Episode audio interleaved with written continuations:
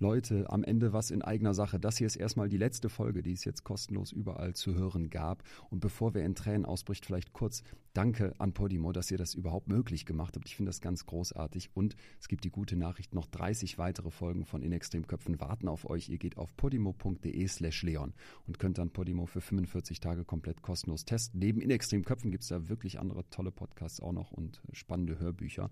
Und abgesehen davon bin ich ja jetzt ähm, die letzten Shows auf Tour. Da gibt es fast keine Tickets mehr, aber es wird demnächst eine neue Tour geben. Also vielleicht sehen wir uns nochmal live. Haltet Augen und Ohren offen. Und abgesehen davon mache ich ja noch den Podcast Betreutes Fühlen mit Atze. Also genug Chancen, dass wir uns wiedersehen. Wenn ihr Bock habt, podimo.de slash Leon, guckt da mal rein. 45 Tage kostenlos, könnt weitere Folgen hören. Und ansonsten bin ich auch immer Freund davon, dass gute Inhalte auch ein bisschen was kosten. Podimo ist echt nicht teuer und ich finde, das lohnt sich richtig. Abgesehen davon gilt hier zum Schluss wie immer bleibt mir gesund und gewogen. Vielen, vielen Dank für all das Feedback zu all den Folgen. Bis dahin, euer Leon. Du lebst halt in diesem Albtraum und kannst da nicht so richtig raus. Und es ist unheimlich schwierig, gerade wenn ich alleine bin, damit umzugehen. Hallo und herzlich willkommen in extremen Köpfen. Ich bin Psychologe Dr. Leon Winscheid und treffe in diesem Podcast Menschen, die Banken ausrauben, sich zu Tode hungern, anderen ins Gesicht schießen oder über Jahre hinweg in Gefangenschaft leben müssen. Jeder Mensch tickt anders. Normal sein, das gibt es nicht klar. Aber manche Menschen leben so weit weg von der Norm, dass es auf den ersten Blick unbegreiflich ist. Erst beim genaueren Hinsehen erkennt man dann, dass sich hier im Extremen der Psyche Antworten auf die eigenen Fragen des Lebens verstecken. Heute treffe ich Anna. Anna ist 23 Jahre alt und als sie vor sieben Jahren das Badezimmer ihrer Eltern putzt, hört sie plötzlich eine Stimme. Sie dreht sich erschrocken um, doch da ist niemand. Sie rennt durchs ganze Haus, doch auch hier findet sie keinen Menschen. Die Stimme ist nur in ihrem Kopf und die Stimme wird nie wieder weggehen. Seit fünf Jahren lebt Anna nun mit der Diagnose Schizophrenie. Es gibt verschiedene Ausprägungen oder verschiedene Symptome. Ähm, und ich würde es erklären, Halluzinationen sind so, wie wenn du einen Horrorfilm anschaust und Elemente aus dem Horrorfilm übertragen sich in dein Leben. Du träumst einen Albtraum, aus dem du leider nicht erwachen kannst. Und es ist so, als würde jemand hinter dir stehen, dir ins Ohr flüstern. Bei Wahnvorstellungen ist es so, als würdest du ein Buch lesen und dich nicht davon distanzieren können. Dass du zum Beispiel denkst, jemand ist hinter dir her, jemand verfolgt dich, jemand möchte dich im schlimmsten Fall ermorden jede Psychose ist anders, genauso wie die Menschen, die sie haben. Und bei mir war es halt leider immer negativ behaftet.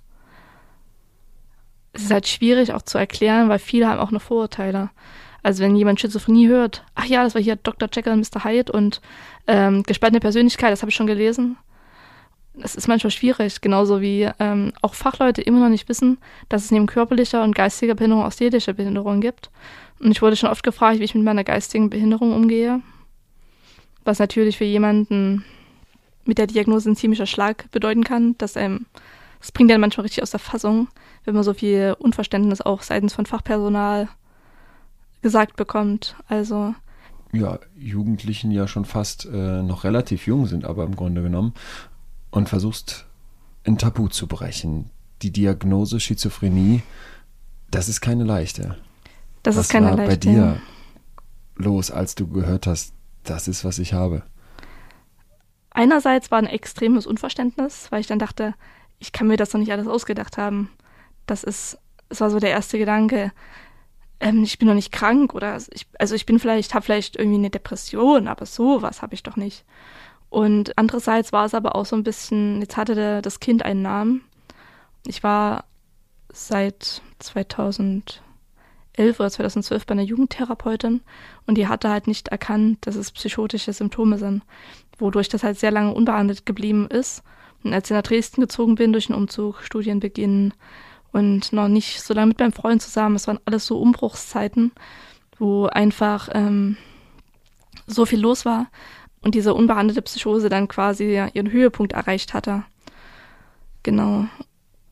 Und in den Schulklassen, das Projekt heißt Verrückter und, und es ist so aufgebaut, dass ein Fachperson, also ein Sozialarbeiter oder ein Psychologe oder ein Student ähm, das Ganze leitet und ein Betroffener ist mit dabei. und wir gestalten den Tag zusammen und die Schüler wissen nicht, dass der andere betroffen ist. Und am Ende danach, nach der Pause, ähm, kommt dann die Phase, wo der Betroffene von seiner Geschichte erzählt. Und das ist dann meistens so ein, die war doch ganz normal, die hat mit uns den Tag gestaltet, die kann doch nicht.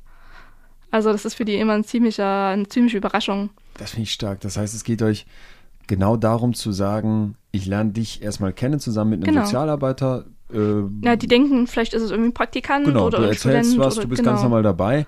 Da merke ich, hey, Moment mal. Das sind ganz normale Menschen. Also, also manche Sachen sieht man einen schon an. Ich habe ja auch Narben. Ich gehe damit auch relativ offen um, aber dieses, aha, die hat wirklich eine Diagnose. Da ist dann auch danach, nach dieser seiner Lebensgeschichte, auch eine Fragerunde. Und das sind manchmal echt gute Fragen dabei. Also die Kids. Welche ähm, Frage hat dich da am meisten berührt so? Also viele sagen auch immer, ja, es ist total stark, dass du das machst. Das ist natürlich auch ein schönes Gefühl. Wenn gerade 8. und 9. Klasse, die haben eigentlich gerade andere Dinge im Kopf. Da geht es um Sex und Liebe und erstes Mal. Und 8. und 9. Klasse ist ein schwieriges Alter, vor in der Pubertät. Das ist für die schon auch so ein Nachdenkthema, nach dem Motto, hm, vielleicht könnte es meiner Familie auch vorkommen. Oder manche erzählen auch, ja, mein Vater hatte mal eine depressive Episode oder meine Freundin ritzt sich oder so. Und die krasseste Frage, was mich selber immer betrifft, wenn eine Frage nach halt meiner Schulzeit kommt, wegen dem Mobbing, wo ich dann immer sage, Leute, wenn ihr das merkt, es ist nicht cool und es wird nie cool sein und lieber einmal mehr zum Lehrer oder zum Vertrauenslehrer gegangen zu sein, anstatt eine Schülerin zu haben, die suizidal wird oder ähnliches. Also ich hoffe, dass sie gerade über Mobbing, was ja, ich sag mal, Schizophrenie ist für die wahrscheinlich ein Fremdwort. Oder es ist ein Thema, mit dem sie sich nicht auskennen. Aber Mobbing kennt jedes Kind mittlerweile, leider Gottes. Und ähm, da ist es einfach wichtig, dass ich auch zeigen kann, wo es hinführen kann. Dass es dazu geführt hat, dass ich mit 14 Jahren einen Suizidversuch hatte, dass ich mit 14 Jahren angefangen habe, in die Kliniken zu gehen. Dass es einfach kein Spaß ist, kein dummer Jungenstreich. Dass es wirklich ernstzunehmend ist. Total. Also wie schrecklich Kinder sein können zu anderen Kindern. Genau. Da macht man sich, glaube ich, keine Vorstellung davon, wenn man auf der Seite ist, die es nicht abbekommt. Ja, das stimmt. Du hast selber gerade eben schon deine Narben angesprochen, sitzt mir gegenüber in einem äh, Strickpulli, wo man die Unterarme von dir auch offen sieht. Das heißt, du gehst damit heute offen um, obwohl du dich viel geritzt hast. Genau, also ich hatte Monate, da habe ich mich gar nicht verletzt, dann hatte ich Phasen mehrmals täglich zum Teil auch auf der Schultoilette, weil ich es einfach nicht mehr in der Schule ausgehalten habe und ähnliches. Und seit ein paar Jahren sage ich halt, ich habe rote Haare, blaue Augen und ich habe einen Namen. Und jetzt sind zum Beispiel meine Neffen und ich in einem Alter, wo sie halt fragen, was ist denn das? Da kommt man manchmal auch in eine gewisse Verlegenheit. Aber ich habe auch viel positives Feedback bekommen im Sinne von, ich würde mich das nicht trauen. Also ich kenne natürlich auch durch meine Klinikaufenthalt andere, die sich verletzt hatten und die dann sagten, ich würde mich nicht trauen, im Sommer mit einem T-Shirt rauszugehen. Wo ich mir denke, so what? Da sehen sie es halt. Menschen finden immer einen Grund, um sich über jemanden aufzuregen. Bei mir sind es halt Narben oder Dreads oder Piercings. Also es ist nun mal den Kampf, den ich geführt habe. Wer damit ein Problem hat, den brauche ich in meinem Leben sowieso nicht. Damit man verstehen kann, was das für ein Kampf ist, den du geführt hast und den du heute ja auch noch führst, würde ich gerne mal verstehen, wie sich das Leben mit Schizophrenie im Alltag so gestaltet. Du hast gerade eben schon Psychosen angesprochen das ist wahrscheinlich dann das, wenn es zum unangenehmen Höhepunkt kommt. Genau. Wie läuft das ab? Also ich habe ja eine rezidivierende äh, Schizophrenie. Das heißt, Sprich, äh, immer wieder in Phasen und zwischendrin ist einigermaßen abgeklungen. Kann man sich so ein bisschen vorstellen wie so eine Wellenkurve, so eine, eine Amplitude ne? oder genau. so. Ja. So eine Welle, die mal hochschwappt und dann wieder genau. runtergeht. Und das ist, glaube ich, ganz wichtig. Es gibt es immer dieses Positive und das Negative. Die Negativsymptomatik, genau. Negativsymptomatik äußert sich schon mir bei mir Depressionen. Ich bin auch wetterfühlig, also jetzt, jetzt, wo es wieder dunkler wird, muss ich aufpassen und habe auch eine Tageslichtlampe. Aber das, was das Leben charakterisiert, ist auch einfach das Unwissen. Ich bin zu Hause und denke, meine Katze streicht um meine Beine. Ich gucke nach unten und da ist keine Katze. Viele Erfahrungen, die ich mache, bei denen ich mich immer wieder täglich hinterfragen muss, war das wirklich so? Habe ich es mir nur eingebildet? Es ist halt viel geprägt halt durch Ängste, Misstrauen da reicht es schon, dass ein Nachbar aus dem Fenster guckt und ich denke, ach du Scheiße, der denkt jetzt was Schlimmes über mich. Wie sehe ich denn aus? Und dann mache ich was falsch. Dann habe ich immer noch oder immer wieder mit Stimmen zu tun, wo ich mittlerweile an einem Punkt bin, wo ich besser damit umgehen kann als am Anfang. Am Anfang konnte ich das nicht einschätzen und hatte panische Angst. Mittlerweile sage ich auch mal, jetzt halt doch einfach mal die Schnauze und versuche meine Ruhe zu kriegen. Was mir immer gut geholfen hat, war Musik auf die Ohren. Also wirklich mit ähm, Kopfhörer raus, Musik laut, also richtig laut. Und dann einfach irgendwie mal eine Runde joggen oder eine Runde spazieren gehen, einfach nur aus dieser Situation raus. Weil gerade in der Psychose hatte ich auch manchmal das Gefühl, als würden die Wände immer näher kommen, als wäre ich eingeengt. Hatte Angstzustände starke, also Panikattacken und Angstzustände, Misstrauen, hatte dann gegenüber meinem Partner auch negative Gedanken nach dem Motto, naja, der bleibt auch nur bei mir, weil er mich pflegen muss oder weil er irgendwie finanziert wird. Das waren krude Gedanken, aber das ist es halt. John Nash sagt in Beautiful Mind auch so, es ist das Schlimme an der Psychose, dass die Dinge, die du erlebt hast, nicht nur weg sind, sondern einfach nie existiert haben. Die Ängste, die du hattest und die Dinge, die du gesehen und gehört hast. Das ist, bei der Depression weißt du ja, dein Affekt ist ähm, herabgesetzt, du hast keine Interessen mehr. Und in der Psychose merkst du das alles gar nicht, sondern denkst, das ist halt so und du lebst halt in diesem Albtraum und kannst da nicht so richtig raus. Und es ist unheimlich schwierig, gerade wenn ich alleine bin, damit umzugehen. So ein Rückgespräch mit meinem Freund hilft schon oft, nachdem du hast es jetzt aber auch gehört, dass der Fernseher bei den Nachbarn lief, oder? Und diese Rückkopplung mit anderen ist unheimlich wichtig, dass ich halt einfach nachfragen kann, das hast du jetzt auch gehört oder das hast du auch gesehen, um dann einfach abzuschätzen, ob ich gerade wieder in einer schwierigen Phase bin oder ob der Nachbar wirklich einfach zu laut Musik gehört hat.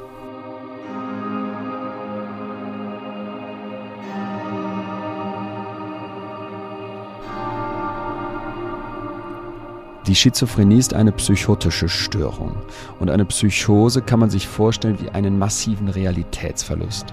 Rezidivierende Psychosen sind dann immer wiederkehrende Realitätsverluste und das ist auch, glaube ich, hier die Stelle, wo klar wird, wie schwer die Krankheit ist. Man muss sich mal klar machen, wie es sich anfühlen muss, wenn die eigene Realität eine ganz andere ist als die Realität der Welt drumherum. 500 bis 800.000 Menschen sind in Deutschland von der Krankheit betroffen. Anna leidet seit dem 16. Lebensjahr unter Schizophrenie, diagnostiziert wird sie aber erst mit 19. Und das ist die traurige Realität. Bis die Diagnose tatsächlich gestellt wird, vergehen im Schnitt fünf Jahre. Heute weiß sie die Stimmen in ihrem Kopf einzuordnen, aber auch das war ein langer Prozess. Als sie die Stimmen das erste Mal hört, weiß sie nicht, was los ist. Es war so, ich musste bei meinen Eltern immer das Bad putzen. Das war halt meine Aufgabe im Haushalt. Das habe ich irgendwie immer mittwochs nach der Schule gemacht und hing da gerade über der Badewanne und schrubbte die. Und da hörte ich meinen Namen rufen. Da dachte ich so, meine Mutter ist zeitiger von der Arbeit gekommen oder mein Vater kam gerade von der Arbeit. Und äh, meine Geschwister waren zu dem Zeitpunkt schon ausgezogen. Da war ich 16. Und dann dachte ich so, keine Ahnung, kann vorkommen. Und das ging dann aber immer weiter und kam in Abständen immer wieder. Und irgendwann waren es dann nicht nur mein Name, sondern halt auch Sätze oder Wörter. Am Anfang sowas wie du bist doch verrückt, du bist doch hässlich. Oder später dann auch so, ritz dich, bring dich um, spring hier runter. So Aufforderungen zum Teil. Und ich konnte mich nicht davon distanzieren, habe mich dann auch teilweise geschnitten nach der Aufforderung ähm, zu dem Suizidversuch. Es ist unter den Stimmen noch nicht gekommen, bis 2017. Und ähm, damals hatte ich dann in einem Internetforum, so einem Selbsthilfeforum, mal gefragt, was das sein könnte. Und hatte da verschiedenste Theorien vorgekriegt bekommen. Dann habe ich aber zum ersten Mal sowas von Stimmenhören gelesen. Weil ich meine, na klar hat man das schon mal gehört in irgendeinem Film oder so, aber so richtig gewusst, was das ist, habe ich mit 16 noch nicht. Und hatte, wie gesagt, damals eine Jugendtherapeutin und diese war traumaspezialisiert und sie dachte halt, das ist ein Flashback oder eine traumatische Folge.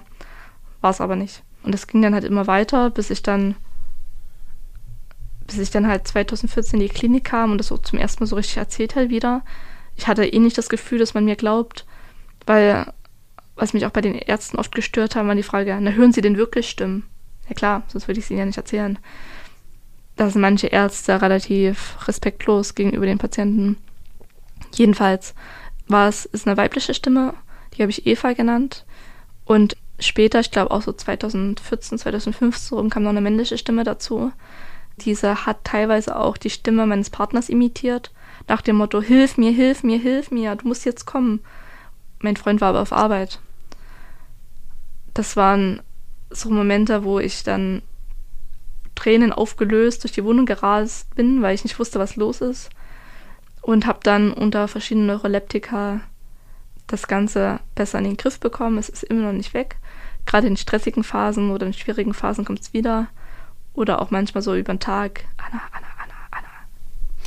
Du putzt wie jeden Mittwoch das Badezimmer bei deinen Eltern im Haus und plötzlich meldet sich eine Stimme. Und ruft nach meinem Namen. Und ruft nach deinem Namen. Was denkt man dann, wenn man merkt, da ruft jemand, ohne dass jemand da ist? Ich habe dann echt an meinem Verstand gezweifelt.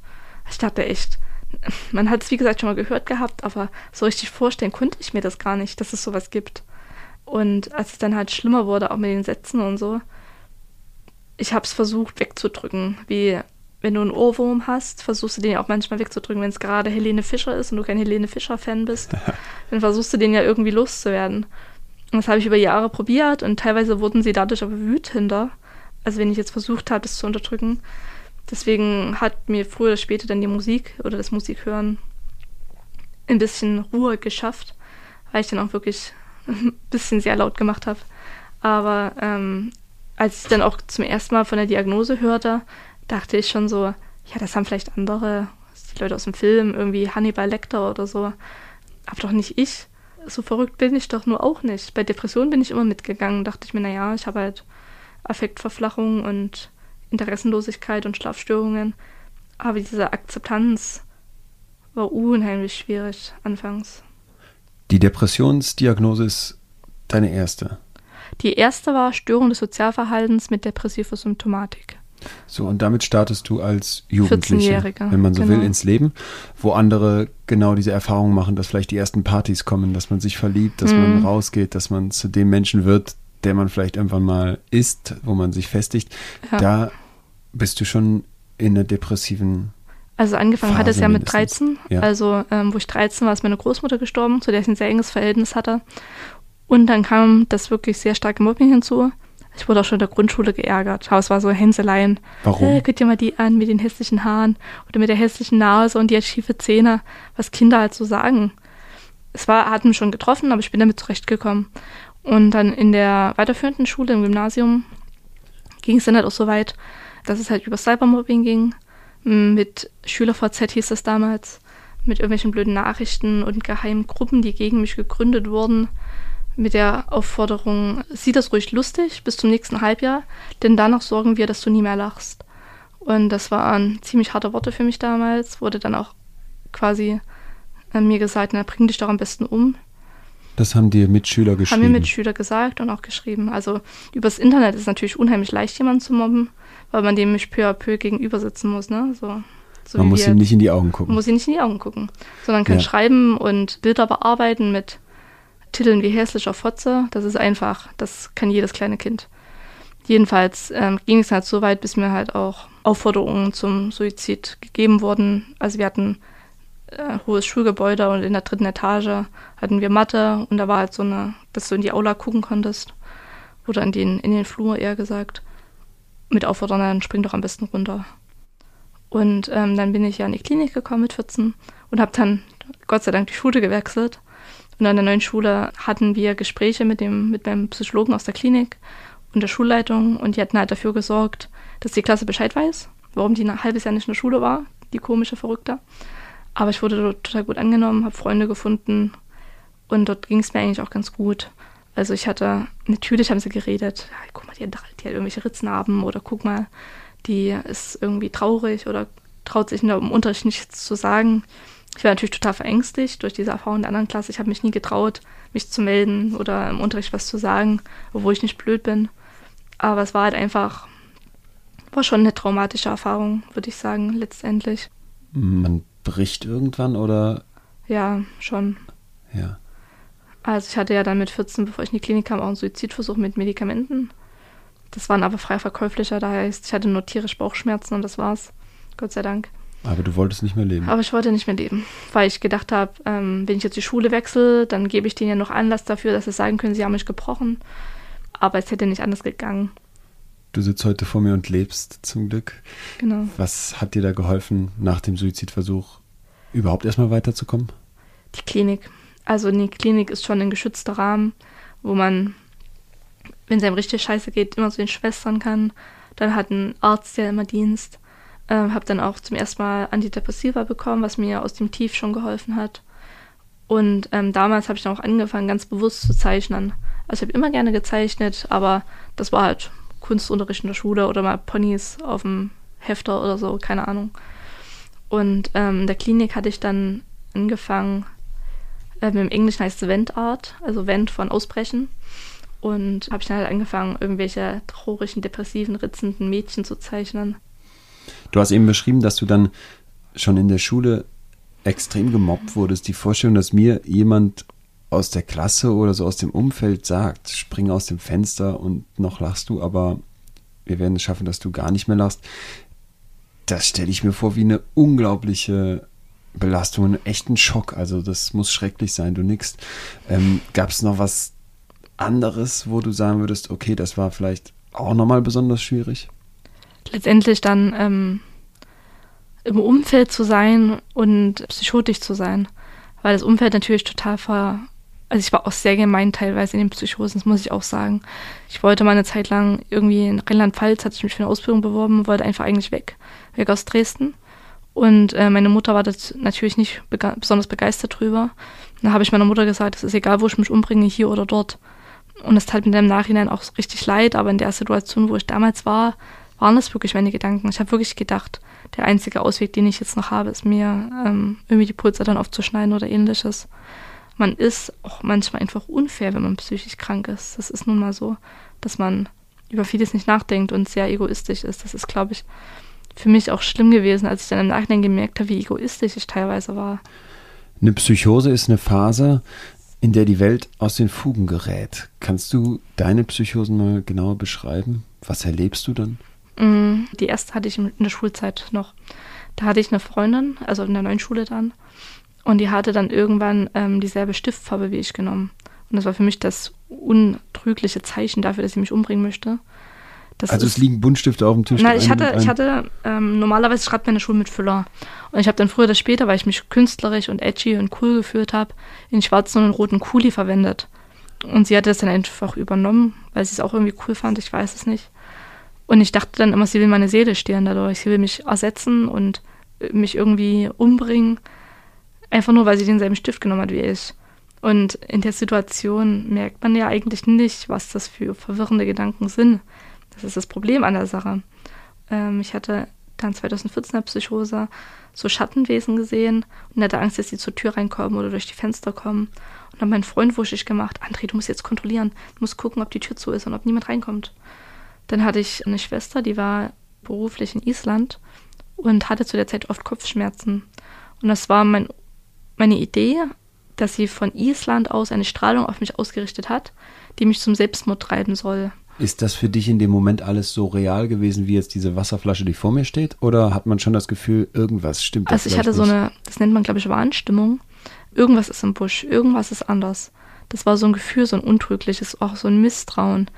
Und hatte zum Beispiel gegenüber den Nachbarn das Gefühl, die vergiften das Wasser, damit ich dort ausziehe, weil sie mich nicht im Haus haben wollen.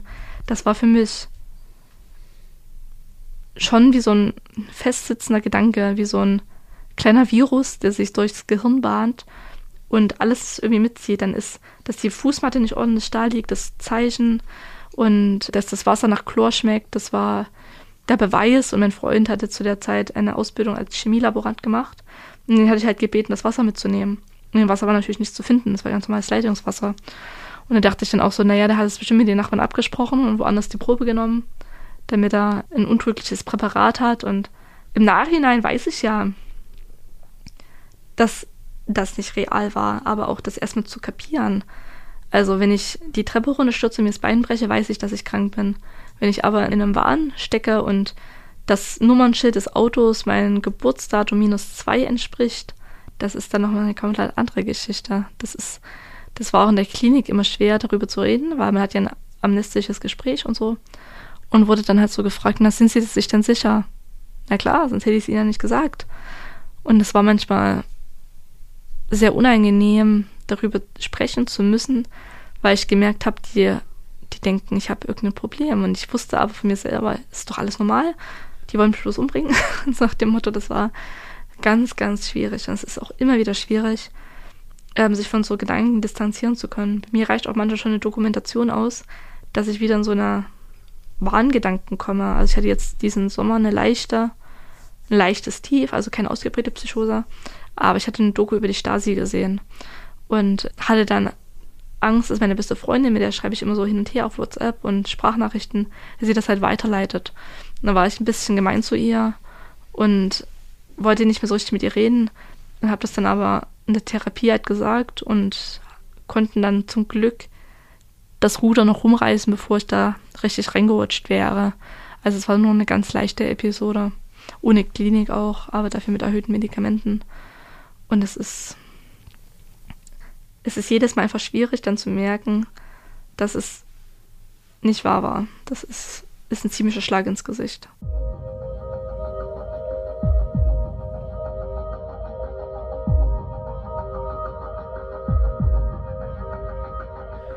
Das Gemeine an der Schizophrenie ist, dass man in einer Realität lebt, von der man selbst so überzeugt ist, wie wir alle anderen auch von unserer Realität.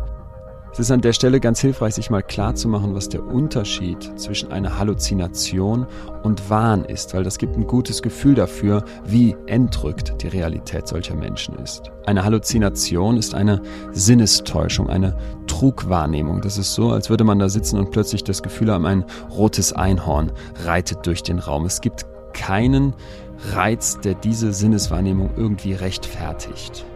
Der Wahn ist hingegen etwas, bei dem ich die Realität umdeute. Und das ist das Gemeine. Ich sehe ein Kennzeichen, das plus eins mein Geburtsdatum ergibt und habe plötzlich das Gefühl, in dem Auto sitzt mein Mörder. Es läuft mir jemand zwei Blocks hinterher und ich habe das Gefühl, der muss vom Geheimdienst sein und will mich beschatten. Also diese kleinen Dinge, die uns allen im Alltag passieren und die uns erstmal nicht in den Wahnsinn treiben, werden plötzlich zur kompletten Realität erklärt. Doch irgendwie muss man in diesem Zustand ja weiterleben. Die Frage ist also, wie kann man für sich selbst ein System entwickeln, um herauszufinden, was Realität ist und was nicht. Anna hat so ein System, ein ganz spezielles. Ich habe so einen Fidofax-Kalender, wo man so Sachen einheften kann und habe dann eine Liste mit komplett Frühwarnzeichen, die ich selbst erlebe. Zum Beispiel Schlaflosigkeit, Albträume, Misstrauen, Kopfschmerzen, also alles so Symptome, die vor der Psychose sich also Psychose ist ja so ein bisschen wie so eine, wie gesagt, eine Amplitude. Manchmal schlägt sie leicht aus. Wenn sie unbehandelt ist, schlägt sie immer stärker aus. Und bei den Frühwarnzeichen äh, weiß ich halt, aha, ich merke, die und die Symptome treffen wieder zu, ich muss aufpassen. Hab dann abgemacht, wenn die und die Symptome zutreffen, gehe ich zur Ärztin, lass Medikamente gegebenenfalls erhöhen oder lass mir Beruhigungsmittel geben. Bei dem und den Symptomen muss ich mich aber sofort in Notaufnahme melden, nach Was dem Motto. Das? Starke Suizidgedanken halt auch durch die Stimmen. Wenn ich dann richtig krass wieder im Stimmhören bin und mir dann sagen, ich soll mich umbringen, das sollte man eigentlich nicht lange fackeln, sage ich mal. Die Stimmen, die du dann zum ersten Mal gehört hast, du hast eine Stimme zum ersten Mal gehört, Eva, als du das Badezimmer geputzt hast, vor Jahren bei deinen Eltern, die ist nie wieder weggegangen, die ist heute noch da. Genau. Aber es gibt Phasen, da ist es wirklich bedeutend besser. Da kommt es vielleicht zwei, dreimal in der Woche vor oder so. Und das ist, wenn bei mir irgendein Umbruch ist, letztes Jahr war es ein Umzug, dann bin ich ehrenamtlich ja viel aktiv und wenn es da Umbrüche gibt, da weiß ich schon, oh, meine Vulnerabilität ist gerade ein bisschen am Abkratzen. Da muss ich aufpassen. Also Abi Vulnerabilität, vielleicht müssen wir jetzt noch mal kurz, ja. bevor wir darauf eingehen. Vulnerabilitätsstressmodell heißt, jeder hat bestimmte Verletzlichkeiten, das ist die Vulnerabilität, das ist genau. das Verletzbare, das ist was ganz Normales, genau. äh, aber je nachdem, wie verletzlich man ist und dann, das ist entscheidend, wie viel Stress oben drauf kommt, weil irgendwas im Leben schief läuft. Das ist ja diese, dieses Beispiel mit dem Fass. Manche haben ein Regenfass, das ist, hat nur zwei Liter drin, manche haben ein Regenfass mit 20 Litern.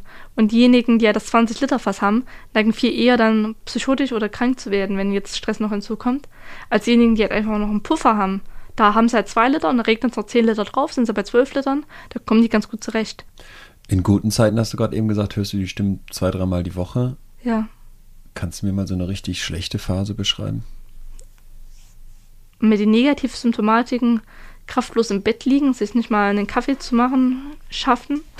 Dann wie das, also ich hatte auch teilweise taktile Halluzinationen, die habe ich aber erst seit kurzem. Da hatte ich ähm, so das Gefühl, als wäre entweder würde es regnen oder irgendwelche Tiere sind unter meiner Haut. Und das war ein richtig widerliches Gefühl, wo ich auch kurz davor war, irgendwie meine Haut aufzukratzen, weil ich Angst hatte, dass irgendwelche Käfer drunter sind.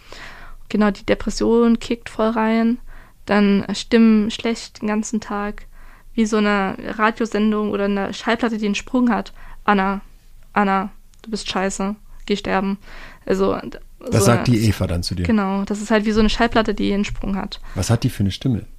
Eine weibliche, definitiv. Ich würde sie so auf 30 bis 40 schätzen, aber es ist auch, glaube ich, habe ich mir zum Teil ein bisschen auch ausgedacht, wie, sie, wie ich sie mir vorstelle. Wie stellst du sie dir vor?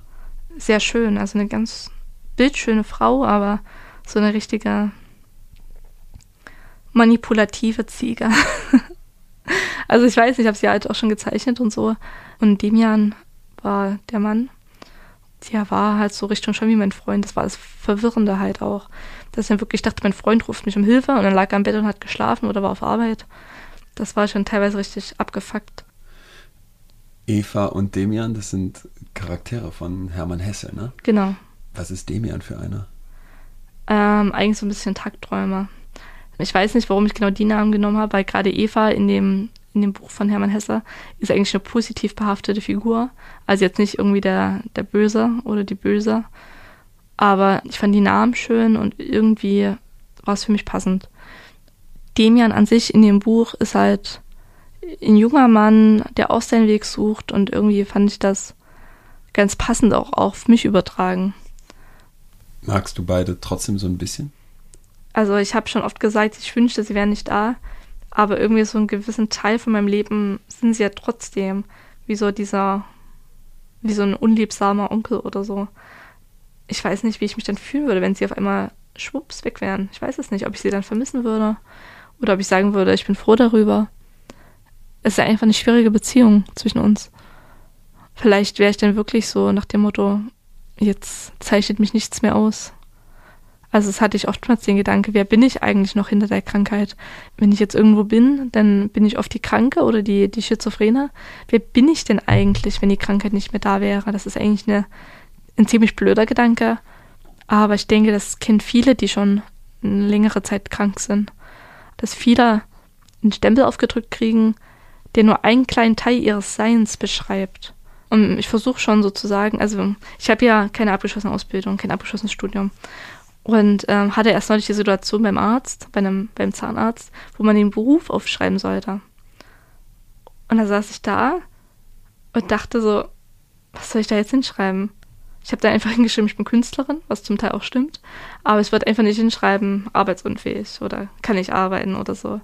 Das war mir so unangenehm. Letztendlich interessiert das die Schwestern wahrscheinlich einen Scheißdreck was ich da hinschreibe, die Krankenschwestern in der Arztpraxis. Aber für mich war das so eine Situation, wo ich dann wirklich gestutzt habe, weil, keine Ahnung, es war richtig, richtig seltsam. Und ähm, ist auch immer wieder, wenn ich jetzt mit Gleichaltrigen in Kontakt komme, die gerade studieren oder ihren Bachelor schreiben, ich bin ja jetzt äh, fünf Jahre aus der Schule fast, die haben jetzt alle ihren Master oder ihr Staatsexamen, ein Lehramt und bei mir ist da gerade momentan einfach nichts los auf dieser Ebene. Und es ist unheimlich frustrierend. Ich hätte ein gutes Abi und ich bin nicht gerade auf den Kopf gefallen, aber gerade durch den Stress, Stressvulnerabilitätsmodell, schaffe ich einfach keine 40-Stunden-Woche oder kein Vollzeitstudium. Und das ist für mich eines der schlimmsten Dinge, dass ich nichts vorweisen kann. Was rät dir denn dein Umfeld? Was, rät, was raten dir die Profis, mit denen du zusammenarbeitest? Äh, Medikamente und starke Psychotherapie. Aber ich habe, wie gesagt, eine tolle Therapeutin, eine tolle Ärztin. Ich gehe auch gerne zur Therapie, weil ich mich da wirklich aussprechen kann. Und ähm, was geraten wird, halt engmaschische Betreuung. Und damit habe ich auch kein Problem. Ich bin auch da ganz offen und sage, ich gehe halt in Therapie. Wenn ich, wenn mir jetzt jemand was hast du am Montag vor? Ja, gehe halt zu meiner Therapeutin. Was mir geraten wird, ein bewusster und ein achtsamer Umgang mit meinen Symptomen. Man muss es halt akzeptieren, man kann es nicht ändern, aber den Umgang damit kann man ja selbst wählen. Und da hilft ein ganz lapidares Gespräch schon ungemein. Mit wem sprichst du dann? Also mit meinem Freund kann ich sehr gut reden, mit meiner Therapeutin, mit meiner Schwester, mit meiner Mutter. Also ich habe wirklich ein außerordentlich gutes soziales Netz, was gerade bei der Erkrankung schon echt wichtig ist dass ich halt auch mal meine Mutter anrufen kann nach dem Motto, denkst du wirklich, dass das und das passiert ist oder dass das und das passieren kann? Gerade wenn ich merke, ich bin schon in Richtung Warnstimmung, dann hilft es mir schon drüber zu reden, was ich empfinde oder merke oder denke. Also früher habe ich mich das nicht getraut, aber mittlerweile denke ich halt, ähm, das ist immer noch die bessere Art und Weise, damit umzugehen. Wie habt ihr euch denn kennengelernt, du und Demian? Es war zur Abi-Zeit, hatte ich es zum ersten Mal. Da hatte ich auch einen ganz fiesen Ohrwurm in der Mathe-Abi-Prüfung von Nirvana Rape Me. Das war der unpassendste Ohrwurm, den ich je in meinem ganzen Leben hatte. Und später kam dann halt dieses Kommentierende hinzu und wo ich dann umgezogen bin nach Dresden nach meinem Abi, war das in diesem Hilferuf zum ersten Mal, glaube ich. Und das war, das war schon richtig abgefuckt. Das war echt nicht schön. Erinnerst du dich an den Tag dann so richtig? Ich erinnere mich eher an das, wo ich Eva zum ersten Mal getroffen habe. Das weiß ich noch wie heute. Das habe ich auch erst später so realisiert, weil ich dachte schon, also ich war schon immer ein bisschen komisch. Ich war so als Kind altklug und seltsam. Also ich hatte auch zum Beispiel die Macke, dass ich eine Zeit lang alles wiederholen musste, so ein bisschen zwanghaft. Und irgendwann dachte ich so, naja, vielleicht ist das so, wie halt Ohrwurm. Und irgendwann habe ich das dann aber gelesen im Internet oder wie gesagt in so einem Selbsthilfeforum mal. Und dann dachte ich so, das haben andere gar nicht. also es ist mir dann später, glaube ich, erst aufgefallen, dass es nicht häufig ist, sage ich mal, unter normalen, also Anführungsstriche normalen Menschen. Bei dem war es, glaube ich, nicht so ein krasser Effekt, weil ich ja schon das Stimmhören gewöhnt war, schon über ein paar Jahre. Eva war schon länger da. Genau. Und Demian kam dann also so zwei, drei dazu. Jahre, genau. Also Demian ist auch nicht so häufig da wie Eva. Wie oft kommt er vorbei? Also in schlechten Zeiten schon täglich. Aber da ist Eva halt penetranter. Und manchmal, das habe ich Stimmengewirr genannt, ist es so, als hätte man hier vom Fernseher oder so das Rauschen auf dem Ohr. Wie jetzt wären es schon Stimmen, aber mehrere überlappend. Wie so so ein Stimmgewirr halt. Das ähm, hatte ich zum Beispiel auch während der Abi-Zeit ganz stark das gilt als Halluzination, aber halt nicht so direkt Stimme hören. Also ich verstehe es nicht, was da gesagt wird. Ist aber auch sehr unangenehm, weil es auch sehr penetrant teilweise ist. Mir fällt es auch oft schwer, in schlechten Phasen Gesprächen zu folgen. Einfach, wenn du die ganze Zeit zugelabert wirst. Und dann sollst du dich noch darauf konzentrieren, was jetzt der Arzt, der dir gegenüber sitzt, auch sagt. Das ist unheimlich anstrengend. Das ist, glaube ich, mir das Schwierigste, dass man das normale Leben, was ja trotzdem weiterläuft, irgendwie noch gebacken kriegen muss, während man die ganze Zeit quasi O-Ton im Kopf hat. Oder hinter einem stehend. Also ich empfinde das immer so, als würde jemand so hinter mir stehen, hinter meinem Ohr. Und das ist unheimlich anstrengend, weil man, man kann sich nicht drauf konzentrieren. Ich hatte dann auch Zeiten, da konnte ich nicht mehr lesen. Ich habe dann angefangen, Kinderbücher zu lesen, äh, mit einfachen Sätzen und einfacher Handlung. Weil der Rest zu schwer war. Weil es Kopf. zu kompliziert war. Es war zu, also die Konzentration war so dermaßen weg. Also ich habe ja gerne gelesen, Hesse und Tolstoi und keine ja. Ahnung. Und dann habe ich halt angefangen mit so Kindergeschichten und uh, später dann Harry Potter, wo es mir ein bisschen besser ging. Aber das war teilweise echt nicht möglich und das war für mich ziemlich hart, weil ich habe schon immer gern gelesen, auch als Kind. Und das war ziemlich unangenehm.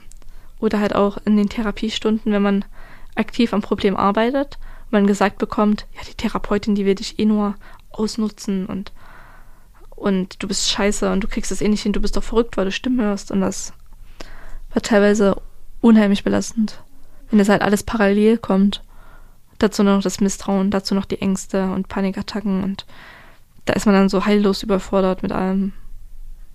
Wenn der Demian jetzt an einem Tag vorbeikommt, kommt er zu einer bestimmten Uhrzeit oder kann der jederzeit einfach durch die jederzeit. Tür spazieren? Ich hatte es auch so, dass ich teilweise diesen Übergang zwischen Schlafen und Wachsein dass ich da unheimlich mit dieser Vermischung aus Traum und Halluzination zu tun habe. Und deswegen hatte ich eine Zeit lang auch Schlafmedikamente genommen und so, weil einfach dieser Übergang so krass war, dass ich dann in der Zeit, wo ich einschlafen wollte, so krass Stimmen gehört habe, dass ich nicht zur Ruhe gekommen bin. Das war auch echt belastend. Bist du überrascht, wenn er kommt? Also ist das jedes Mal so ein neuer kleiner Schock oder ja, denkt man dann auch, schon. er? Also gerade jetzt in Phasen, wo es mir relativ gut geht, wo es nicht so häufig ist, denke ich dann immer so, nicht jetzt schon wieder. Bitte nicht jetzt wieder. Das ist manchmal schwierig. Ich stelle mir den gerade so ein bisschen vor wie so einen nervigen Kollegen. Man sitzt in seinem Büro, will seine Sachen machen, dann geht immer die Tür auf und dann kommt so ein blöder Haio rein, der irgendwelche Jokes macht, auf die man keinen Bock hat, der irgendwelche Sachen ja. reinschmeißt, wo man nichts von hören will. Genau. Oder jemand, der halt Radio die ganze Zeit laufen lässt. oder wenn du Auto fährst und du hörst Radio und du kannst einfach nicht abschalten. Du willst dich konzentrieren aufs Autofahren und dann kommt hier, keine Ahnung, Jump und hier ist das lustige Telefonradio oder was es da gibt. Ich kenne das vom rückwärts einparken, da macht man ja die Musik leiser, um besser gucken zu können. Genau so. Und das geht halt leider nicht. Das ist das Radio, was man halt leider nicht ausstellen kann. Redet Demian auch mit Eva? Nee. Also, sie sind manchmal überlappend, aber so, als würde sie hier und er da sein. ich weiß gar nicht, ob sie sich kennen. Also, das habe ich mir noch nie so gedacht. Aber jetzt ist jetzt nicht so, dass sie zusammen über mich reden. Das war noch nicht. Also jetzt nicht, dass sie sagt, hey Demian, guck mal, was die Alte da macht. Also das hatte ich eigentlich noch nie. Ist es so, dass die in dir drin sind oder stehen die links und rechts neben dir? Ja, wirklich so, als wäre es hinter mir. Und würde hinter es, dir? Ja, und würde so ins Ohr reden. Also schon relativ nah. Und das ist unangenehm. Deswegen, wo ich zum ersten Mal Stimmen gehört hatte, dachte ich wirklich, jemand ist im Bad. Also Stimmen hören ist nicht meinen Gedanken zu haben, TM5 vorkommt, das gibt es auch in der Psychose, das ist ja Gedankeneingebung, sondern es ist wirklich, als würde ich es hören. Nicht, dass ich mir das einbilde, sondern das ist wirklich, das höre ich genau wie deine Stimme. Gibt es einen Satz von einem von beiden, der dir besonders hängen geblieben ist? War fast ein bisschen lustig, sagte Eva, du bist so verrückt, dass du Stimmen hörst. Da ist mir dann auch nichts mehr drauf eingefallen, außer dass ich ein bisschen lachen musste, weil es einfach so komisch war, dieser Satz nach dem Motto, ja, du bist, du bist so verrückt, habe ich schon das öfter gehört.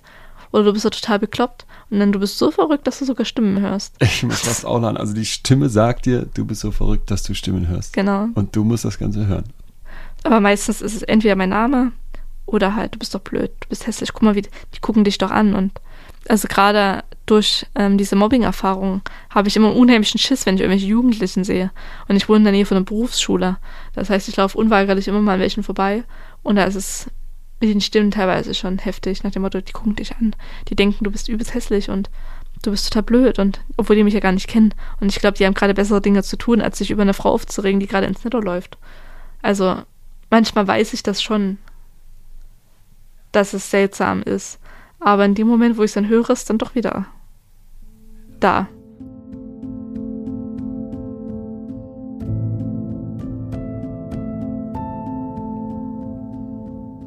Anna wird in der Schule fertig gemacht, aufs Übelste gemobbt. Da gibt es Leute, die ihr sagen, dass sie aus dem Fenster springen soll.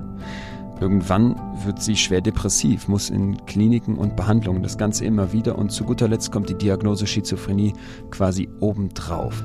Ich habe unglaublich Respekt vor Anna, weil ich das Gefühl habe, dass sie mit einer Ritterrüstung durchs Leben geht. All diese Unwegsamkeiten, die auf sie einprasseln, die können sie nicht brechen. Sie hat eine Widerstandskraft, die sehr, sehr stark ist. Und ich glaube, das kann nur gelingen, wenn man sich bei all den Schwierigkeiten, bei all dem Leid immer etwas bewahrt, das man an sich mag. Meine Kreativität mag ich und ich bin eigentlich auch ein ehrlicher Mensch. Also wenn ich jemanden nicht mag, sage ich es ihm lieber, anstatt jetzt irgendwie so hinterfotzig zu sein. Das ist was, was ich überhaupt nicht mag. Wenn ich jemanden nicht leiden kann, muss ich mit dem nicht meine Zeit verschwenden. Und wie gesagt, meine Kreativität. Also ich mache viel Kreatives und es macht mir Spaß. Das ist auch manchmal so ein bisschen Lichtblick. Wenn du dann zu hören bekommst, ah, dein Bild ist cool, soll ich, kann ich es kaufen? Das ist natürlich das größte Lob, was man kriegen kann. Dass jemand sich das wirklich in die Wohnung hängt und nicht einfach nur, nee, die zeichnet vor sich hin. Wie es ja bei mir viele Jahre war sondern es ist einfach ein ziemlich geiles Gefühl, wenn du so gewertschätzt wird, dass jemand wirklich sagt, ich hänge mir deinen Scheiß in die Wohnung. Oder halt auch einfach Leute, die mir ihre Geschichte selber erzählen. Und das finde ich halt irgendwie toll. Ich gebe was raus, also sende quasi ein Signal und kriege ein anderes Signal zurück. Und dann beschreibt mir jemand, du hast mich ermuntert, weiterzukämpfen oder mir eine Therapie zu suchen, hatte ich jetzt in der E-Mail eine Frau, die dann meinte, ich hatte halt immer Angst, zur Therapie zu gehen und jetzt habe ich den Beitrag gesehen und jetzt habe ich keine Angst mehr, jetzt suche ich mir einen Therapeuten. Und das fand ich so unglaublich cool, dass sie das dazu ermuntert hat, dass sie, sie dachte wahrscheinlich, die Therapie ist Psychoanalyse und ich liege auf der Couch und muss äh, Rohrschachbilder entschlüsseln und das war irgendwie ein cooles Gefühl, dass sie sich dadurch bestärkt gefühlt hat. Der Moment, wenn die Stimmen kommen, wenn Demian da ist, ist das manchmal auch was Gutes? Habt ihr schöne Momente? Ich meine, was du eben beschrieben hast mit dem, man lacht dann plötzlich, weil einem was Lustiges gesagt wird. Was mir auch schon, also manchmal geholfen hat, ist, dass er mich warnt. Wenn ich jetzt in der Straßenbahn sitze, guck mal, der guckt dich blöd an. Und es war tatsächlich jemand, der jetzt irgendwie ein bisschen seltsam war und er wirklich angeguckt hat nach dem Motto, ja, da sollte ich mich vielleicht nicht gegenübersetzen. ich weiß nicht, ob das andere auch so in dem so haben, aber ich hatte das dann teilweise, dass ich dann wirklich gedacht habe, naja, vielleicht will er mich wirklich auch ein bisschen schützen. Dass er nicht nur meinen Freund imitiert, sondern auch mal sagt, pass auf oder sehr vorsichtig, so ein bisschen ängstlich auch teilweise. Ich hätte das bei mir Bauchgefühl genannt. Ja, aber du kriegst es halt gesagt. Du kriegst es gesagt. Ich Ja. nicht. Bei mir wäre das eher so ein. Genau. Also ich wohne halt jetzt nicht in der schönsten Gegend und da gucke ich dann schon. Und also ich hatte das jetzt noch nicht so oft. Das ist, Ja.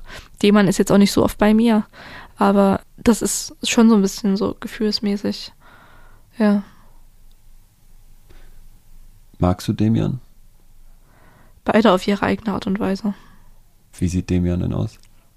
Er ähnelt ein bisschen meinem Freund und meinem Bruder, so ein Mischmasch. Also so wie ich mir es vorstelle. Aber, also der ist auch jünger, ich denke auch so Mitte 20, also jünger als Eva. Und ähm, dadurch, dass er halt da diesen, also meinen Freund imitieren kann, habe ich mir so ein bisschen das Gefühl, der ist eher wie so ein Cyborg-Formwandler, irgend sowas. Also ich weiß es nicht. Ein Cyborg-Formwandler? Ich weiß es nicht, irgend sowas in die Richtung. Okay. Also ich habe mir ihn Also der macht deinen Freund nach. Der Ja. ist nicht, der redet nicht wie dein Freund, sondern der versucht den zu imitieren. Genau. Also nach dem Motto, "Hi- hilf mir und sowas hatte ich immer mal gehört. Aber du merkst sofort, dass Demian und nicht dein Freund, der dir den Gedanken Mittlerweile, mittlerweile ja. Also am Anfang war es natürlich total wuschig dadurch. Das war ziemlich schwer. Das war nie einfach. Also gerade wenn mein Freund auch wirklich da war, aber dann halt irgendwie geschlafen hat oder am Computer saß. Und es ist mir immer noch manchmal so, dass ich meinen Namen rufen höre von, E- von dem Jan. Dann gehe ich zu meinem Freund, hast du was gesagt? Und der sitzt dann da mit Kopfhörern und spielt gerade irgendwas. Nö, ich habe nichts gesagt. Und guckt dich an wie Bahnhof. Ja, so ein bisschen. Aber er weiß es ja mittlerweile auch. Wir leben ja schon seit sechs Jahren mit zusammen. Also im Neujahr sechs Jahre. Und er hat halt auch sämtliche Krisen mitgemacht. Er war fast jeden Tag in der Klinik, wo ich in der Klinik war, also zu Besuch. Und ist so eine unglaubliche Stütze. Also ich wüsste nicht, wo ich ohne ihn wäre. Das ist äh, so eine wertvolle Beziehung einfach. Und ja, er hatte mir bei meinem zweiten Suizidversuch auch geholfen, in dem Sinne, ich hatte halt ähm, eine Überdosis Medikamente genommen, Schlafmedikamente. Und habe dann angefangen zu halluzinieren, zusätzlich noch. Und er hatte dann halt einen Notarzt gerufen. Und wenn er nicht da gewesen wäre, weiß ich nicht, wie es ausgegangen wäre. Was ist das für ein Moment, wenn man aus dem Suizidversuch heraus Das mit dem. Notarzt von seinem Freund gerettet wird? Ne, Ich war somnolent, also sehr schläfrig. Und bin dann halt wach geworden und hatte wie so einen, so einen dumpfen Albtraumgefühl. Also man kann sich nicht an den Albtraum erinnern, aber man hat das Gefühl, man hat einen Albtraum. Und ich bin dann wach geworden und lag halt in einem, ähm, so im Überwachungszimmer der Klinik und hatte halt hier so EKG und diese Pflaster, die man auf die Brust kriegt und so. Und das war total verwirrend. Und ich hatte mich dann abgetastet und mein, mein Verlobungsring war weg. Und ich hatte ähm, so, ein, so ein Krankenhaushemd an und es war so verwirrend. Und ich habe dann erstmal irgendwie zwei Tage geschlafen und am dritten Tag habe ich dann gefragt, was überhaupt los war. Und da hat er mir das dann an die Schwester erzählt, dass mein Freund halt einen Notarzt gerufen hatte. Aber das war auch erstmal ein ziemlicher, ziemlicher Brummer, das so zu, zu kapieren. Ich kann mich auch selber nicht mehr dran erinnern, wie ich die Überdosis genommen habe. Also, ich weiß dann nur noch, dass ich wach geworden bin und dann halt mein Freund halt die Medikamentenblister gesehen hatte. Kam dein Freund dich dann besuchen? Immer. Immer wenn ich in der Klinik war und es irgendwie möglich war. Du wirst dann also nach drei Tagen irgendwann wach und weißt jetzt gleich in ein paar Stunden oder wann auch immer kommt mein Freund. Ja. Und ich habe vorher versucht, mir das Leben zu nehmen. Über was redet man dann? Wie geht's der Katze? also meine Katze ist mir unheimlich wichtig. Und manchmal muss man einfach ein bisschen, ja, ich weiß nicht, es ist auch jetzt in letzter Zeit hatte ich immer wieder mit Selbstverletzung zu tun. Und ähm, ich habe es halt einfach in seinem Blick gesehen, dass er halt unheimlich traurig war. Also manchmal kam es ein bisschen vor, als wäre er sauer. Aber ich glaube, das war einfach nur so Traurigkeit. Warum machst du das? Warum tust du das? Und du dir gegenüber? Ich versuche immer eigentlich sowas zu verheimlichen, aber es ist nicht der richtige Weg eigentlich.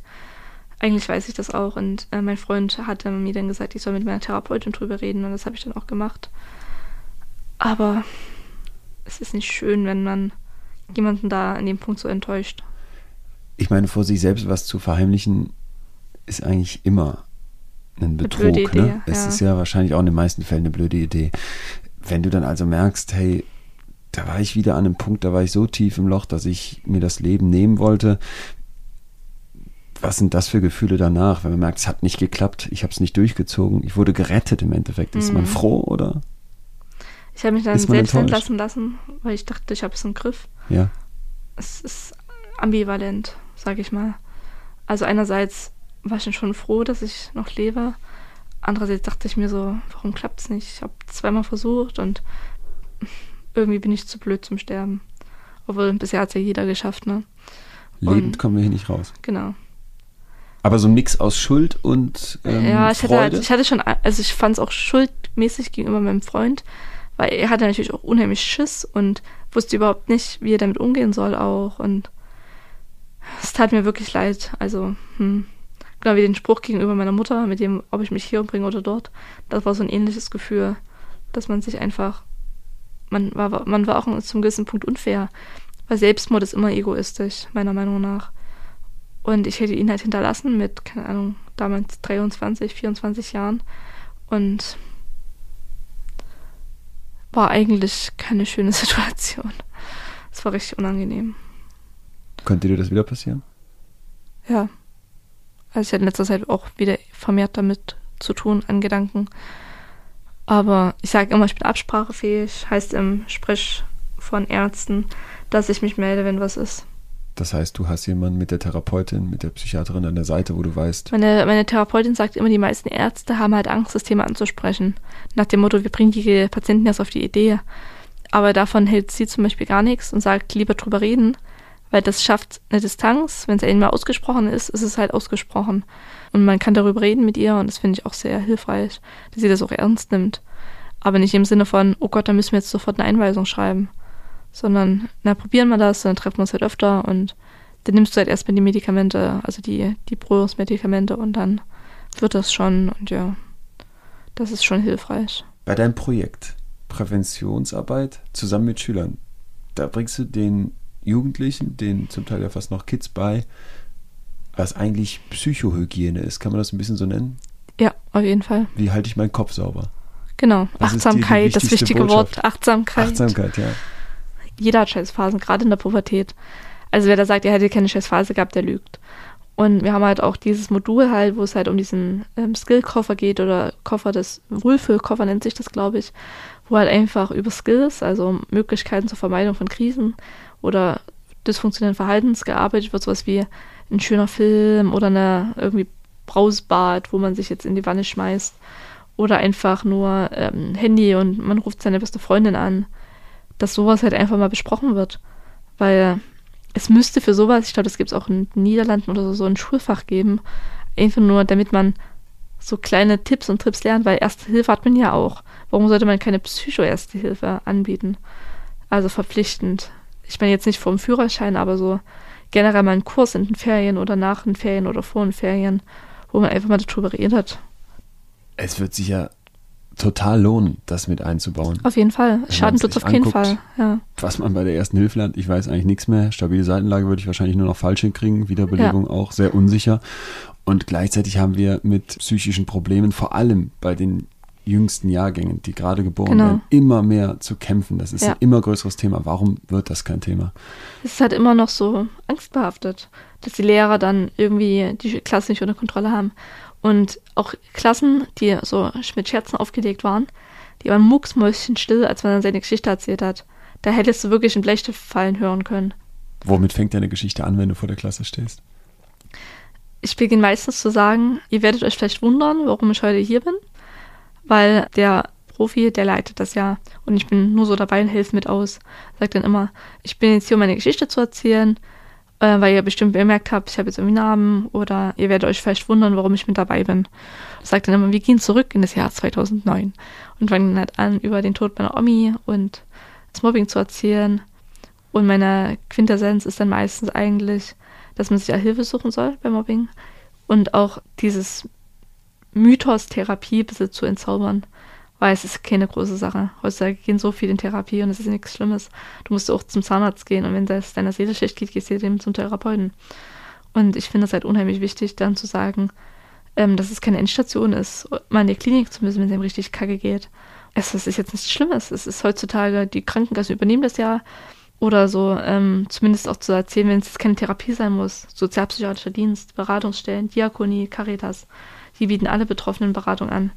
Und in den meisten Fällen sogar anonym, wenn es jetzt nicht was richtig Krasses ist. Und manchmal sind auch nach den Stunden Schüler einzeln zu mir gekommen und fragten so, naja, meine Freundin, die isst sehr wenig oder meine Freundin ritzt sich. Und da könnte man auch nochmal ins persönliche Gespräch gehen, ohne dass jetzt die gesamte Klasse dabei war. Und das fand ich auch mal sehr mutig von den Kids, sich einer Fremden, also die kannten mich ja fünf, sechs Stunden, der fremden Person so zu öffnen. Hab dann auch mal jemandem geholfen und ein paar Adressen gegeben für eine Beratungsstelle. Und äh, das ist auch irgendwie eine ziemliche Wertschätzung. Das ist eigentlich ein schönes Gefühl.